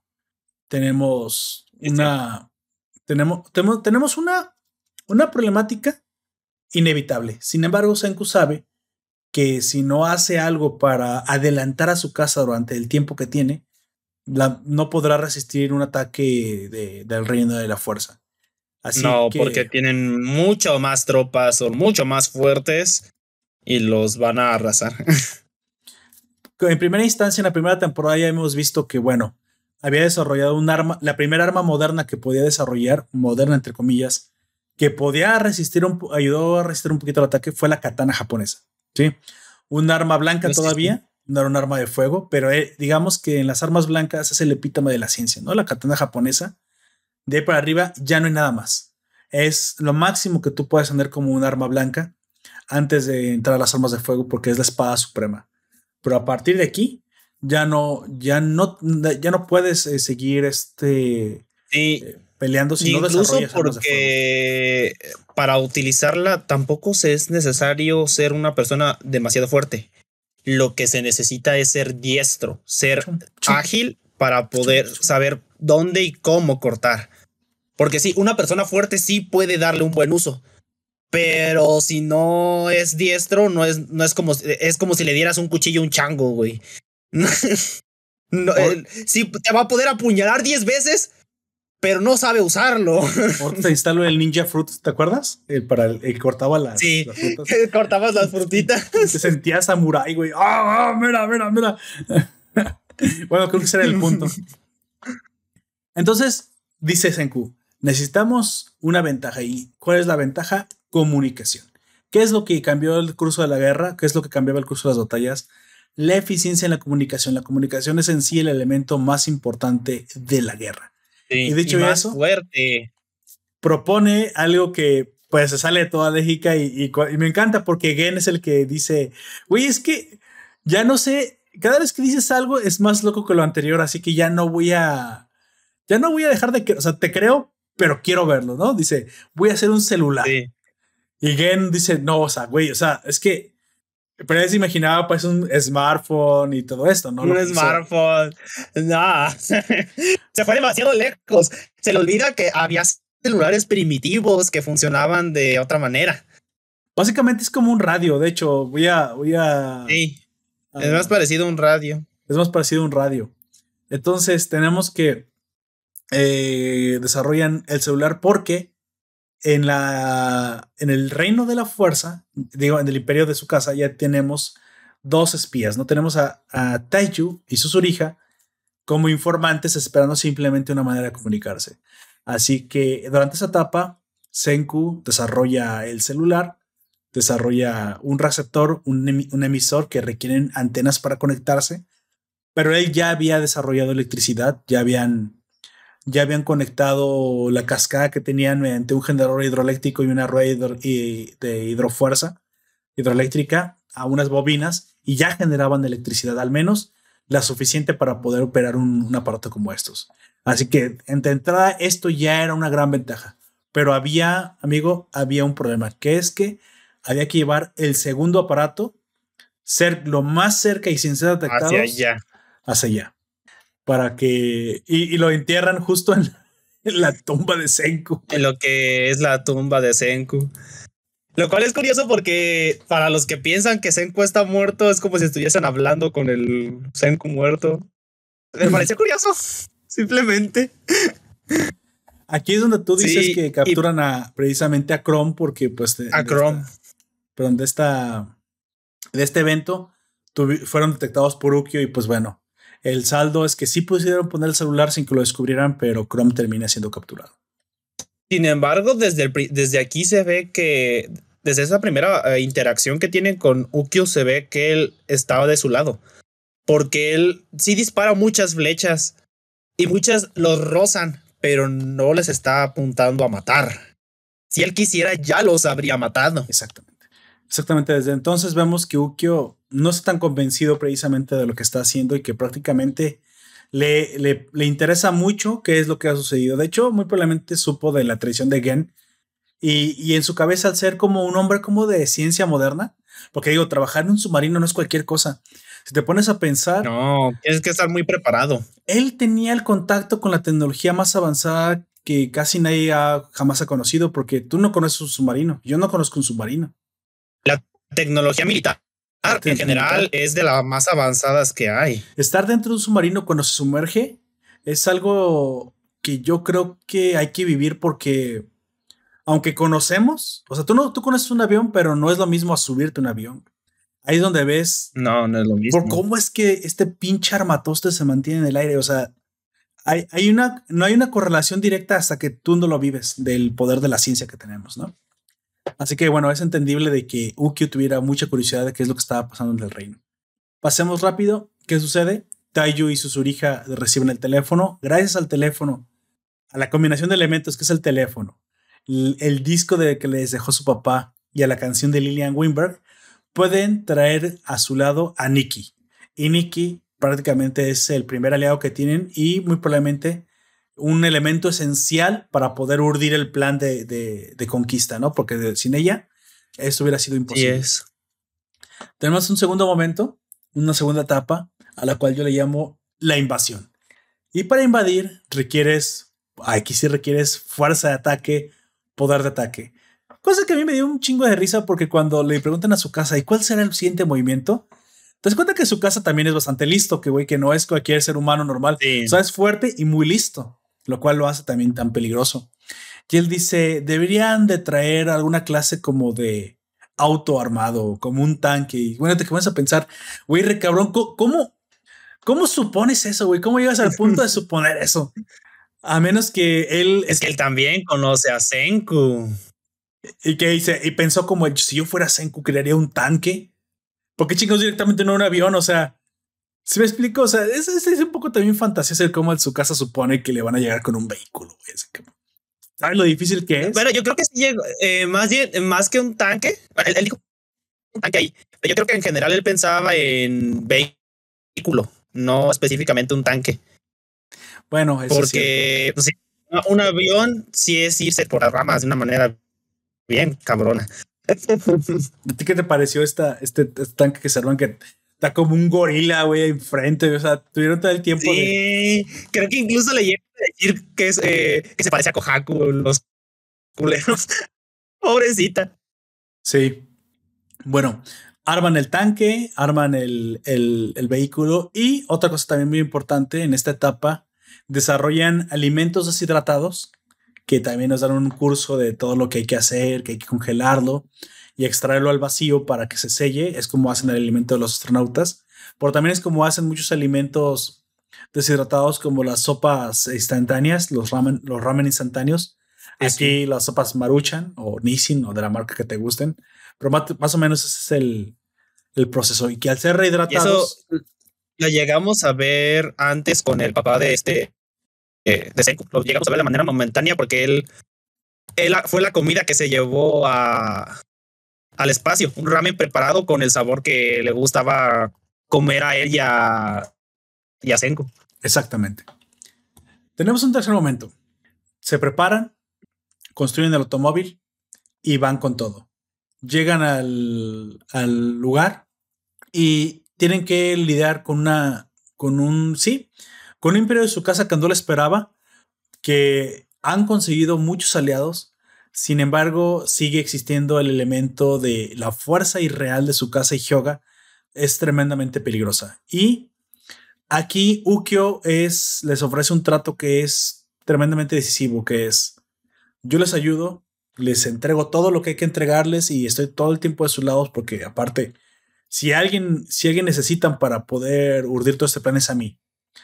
Siempre y cuando no muera nadie. Y esa es la condición. Y dices, bueno. Es la única condición. ¿Cómo, cómo demonios vas a hacer esto sin que muera nadie? Y Asasenko también dice. Ya lo había, ya lo había dicho justo incluso antes, pero él sabe lo difícil que era hacer este, esta acción de no matar a nadie en una guerra en la que muy probablemente él pues también podría terminar muerto. Bueno, sucede la batalla, vemos una, una escena muy interesante. Al final logran tomar la cueva del guano, que era lo que se esperaba, y contra todo pronóstico, es la caca cueva. Hyuga, Hyuga, y su casa, pues bueno, demuestran ser imposibles de vencer si no se desarrolla específicamente un arma, un arma este de fuego. Pero para ellos. pero se le juntan las estrellas a Senku, combina todos los elementos que le quedan y el recientemente adquirido ácido nítrico y nos vuelve a sorprender con una fórmula completamente nueva hasta, hasta entonces en la serie que requería ácido nítrico para ser creada precisamente, que es el trinitro tolueno o mejor conocido, amigo, como dinamita. Nitroglicerina. No, nitroglicerina primero y luego dinamita, porque lo primero lo utilizan de manera líquida. Que es la, la nitroglicerina. Pero. Que es el precursor del, de la. a mí se me hizo muy cabrón eso. si yo si te soy honesto, no esperaba que, que la, eh, que la ya, ya, lo habían planteado de, desde mucho antes, cuando estaban, en, ¿cómo se llama? En el volcán. Dije, bueno, ya no pudieron hacerlo, pero oh, sorpresa, sale el Chrome con la. El, de hecho, lo imposible es que alguien no muriera, güey, después de ese desmadre, güey. Sí, porque había, eh, avientan un avión y el avión casi los desmadra a todos ahí. Así es. Un avión de papel eh, eh, mojado con, con la Ahí te quedas, güey, o sea. ya sí me saqué un machín de onda que de, ¿what? ¿Están locos estos güeyes? ahí, sí lo increíble es que nadie muriera, güey. Sí, fue muy extraño que al menos te hubieras cargado un puñado de gente. Bueno, al final, ya para no ser larga, tenemos una, un desenlace muy interesante, que es que su casa, pues, bueno, demuestra de todos modos que la fuerza y la, la táctica de, de, un hombre moderno tan fuerte como su casa, pues era muy difícil de vencer. Así que tienen que rendirse y forjar una, una tregua, la cual, pues bueno, van a mantener, aunque, pues bueno, su casa no, no está de acuerdo con revivir a la gente, pero no puede hacer nada más allá de, pues, perdón, no llegar a un momento en el que el, único resultado posible de la pelea era una masacre. Y como ninguno de los dos quiere eso, pues bueno, forjan la tregua. Pero en la tregua Senku saca ventaja de un elemento que no esperábamos, que es que su casa tiene una hermanita que está por ahí petrificada, pero que anteriormente estaba prácticamente ya en estado vegetal. Muerta. sí, en, estado vegetal. Pero la, la despetrificación restaura las células a nivel de ADN, cosa que Senku se da cuenta que puede ser utilizado incluso como una medicina milagrosa una medicina de resucitación. Por eso se llama así la serie. Ese es, ese es el, por eso se llama así. Se llama Doctor Stone porque la piedra que tienen es la cura definitiva a prácticamente cualquier dolencia. Güey, te, te rehace de nuevo, o sea, te vuelves a nacer. De hecho, Senku nació ese día, güey. Se restauró, volvió a nacer, güey. Nacer de una manera extrema. Pero Hyoga no está de acuerdo eh, la, con, con que su casa sea tan blando su casa es traicionado por Hyoga, herido de muerte, y prácticamente, pues el traidor de Hyoga, pues sí, termina siendo capturado, pero ahora, ahora, bueno, Senku lo electrocuta curiosamente. Hay otro problema. Y hay otro problema, que su casa estaba a punto de morir. Y pues si era su brother, güey, ya se ven entendido. Es más, yo creo que los shipean bastante las Fujoshis. Aunque también. No, yo te lo aseguro que sí. Aunque es Senku X Gen, eso yo no lo sabía tanto. O sea, les mama mucho Senku X Gen, pero también Senku X. Ex su casa ha de estar al tope. Su casa. Oh, yo creo que Ginro X Ginro. Un poquito más. Ah, estúpido Yoshi salgan de mi cabeza. Magma. Magma Jasper. No, no, no. Aguántala. El vato. Empieces. Bueno, es que de repente me sale la Fujoshi interna. Entonces, ahí pasa algo que yo le llamo la, en la tregua y el congelamiento póstumo del cuerpo de su casa. O sea, su casa prácticamente va a morir. La herida que le hizo Hyoga es imposible de curar para, para Senku.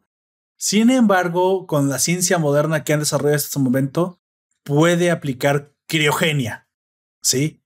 Y al menos el tiempo suficiente para encontrar una manera de aplicar. Digo, Senku piensa de forma lógica. Nos despetrificamos. Algo nos petrificó. Y si sigue en este planeta, lo encontraré, lo replicaré y te repetrificaré para desrepetrificarte. Salvarlo. Ok. Eh, sí. Así es. Chingado, déjame hacer mis trabalenguas, pero sí. Entonces tenemos a Brother su casa, al Pana su casa. Confiar, te confío mi vida, Senku. Como debí haberlo hecho desde el primer día. Oh, perdóname por todo el daño que hice. Y se duerme. Sí, yo solo quería, yo solo quería revivir a mi hermanita, era todo lo que yo quería. ¿Por eso mataste a tanta gente? Sí. ¿Por eso destruiste las estatuas? Sí, así es. ¿Por eso nos pusiste en peligro a todos? ya, ya hablamos de eso. ¿Por eso me rompiste la cervical una, vez, hijo de tu putísima madre? Mm, eh, bueno, si lo dices así, suena mal. ¿Cómo no? ¿Cómo, chingados quieres que suene? Todo enojado, ¿no? Seco se la perdonó muy fácil, güey. Ay, pinche su casa, ojete. Si te siguen esto, sí, fue demasiado fácil la manera en la que lo perdonó. Bueno, al final nos cuentan que tendremos una nueva y flamante temporada, la época o la era de la exploración, donde Senku y compañía zarparán al mar hacia Hispanoamérica, específicamente Latinoamérica del Sur. Allá llegarán con los peruanos, verán todas las palomas hechas piedra. Tal vez, allá a lo mejor fueron las palomas y no las golondrinas. allá fueron las palomas, sí. Así que es muy probable. Qué bueno que se petrificaron los peruanos y no morirían de hambre, obviamente. No, no se crean celosos los peruanos. Que, El vato. Que tienen, que tienen sushis muy ricos por tanto japonés que tienen. Y tienen Aparte que es un país costero y sé por ahí que su gastronomía de la costa es muy buena, así que me encantaría ir por ahí a hacerme un, a comerme una, sopita marinera. Pero exactamente, van, van, hacia allá, ¿no? Van hacia Perú, hacia muy probablemente Chile, toda esta parte del sur, porque recordemos que la luz verde viene del Polo Sur. No sé si se dirigen a la Tierra del Fuego, a ver a los pingüinos, no sé, pero la aventura llama y Senku y compañía zarpan en esa dirección. Y prácticamente eso es lo que se nos cuenta que será la tercera temporada, el tercer arco llamado La época de la exploración.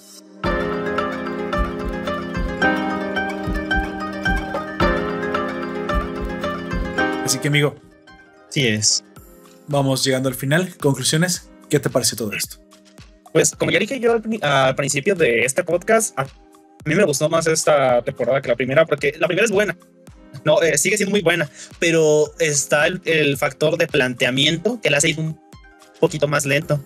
Como ya se saltó gran parte de lo que es el planteamiento, ahora solamente plantearon un poco cómo es la sociedad en el reino de su casa. Es lo único que volvieron a eh, que plantearon. Eh, se sintió más dinámica, fue más rápido, fueron más, al grano a lo que necesitábamos ver, que ya era la pelea entre este su casa y bueno, el reino de su casa y el reino de Senku y pues eso fue, creo que lo que más me gustó, eh, el personaje que más me gustó, que ahora es mi personaje favorito, es Ukio, Me gusta mucho ese personaje. Ukio. Sí, está, está muy interesante, sinceramente. De hecho, yo pensé que era un chavito, un chavito arquero, pero no. De hecho, es un adulto. De hecho, no, sí, se ve, se ve, se ve muy joven para. Bueno, va a estar de veintitantos, pues, pero sí, un especialista submarino, si es bueno, no, pues no cualquiera, ¿no? Bueno, Así es. Como siempre, mi conclusión, las tres claves interesantes e importantes de la obra. La ciencia, como el factor de cambio decisivo, me parece que es un gran latino. Al final, en serio, ya partes que ya no las entendía y ya superaba mi, mi ciencia de preparatoria, incluso de universidad, ya había cosas que incluso me superaban.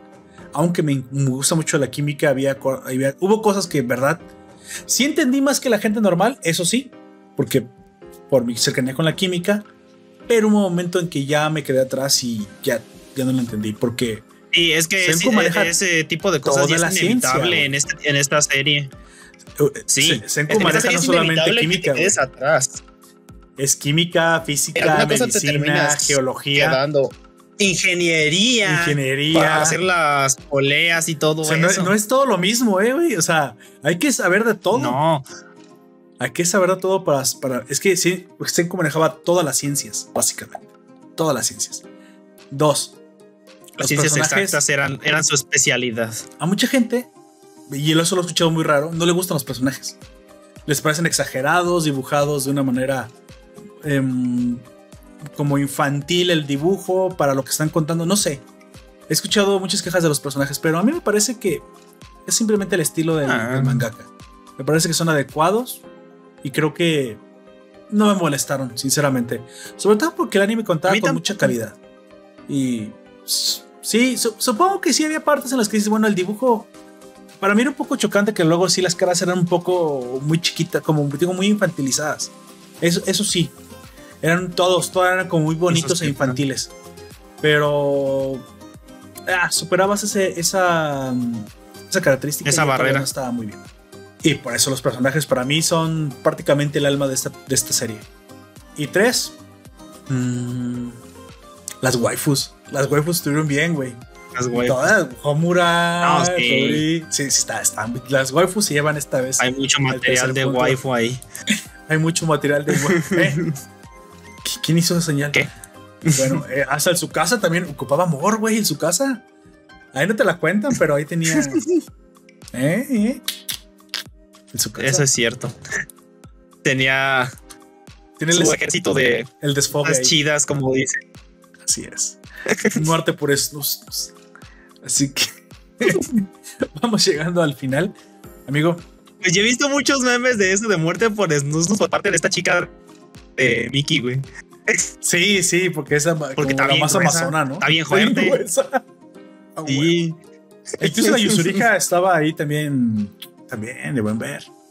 Aunque, me imagino. Es la más delicadita de todas. ¿Qué es lo que tiene en la cabeza? ¿Audífonos? Supongo que el plástico dura más de 4000 años. Nunca, vamos a saber, güey. Nunca, nunca vamos a saber porque esa madre siempre estuvo ahí.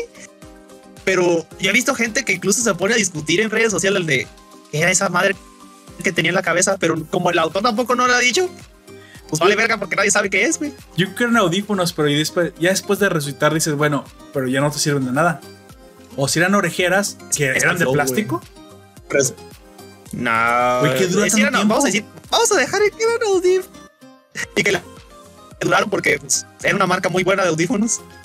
Gente, compren buenas marcas de audífonos por si un día los petrifican, nunca lo pueden, nunca pueden saberlo.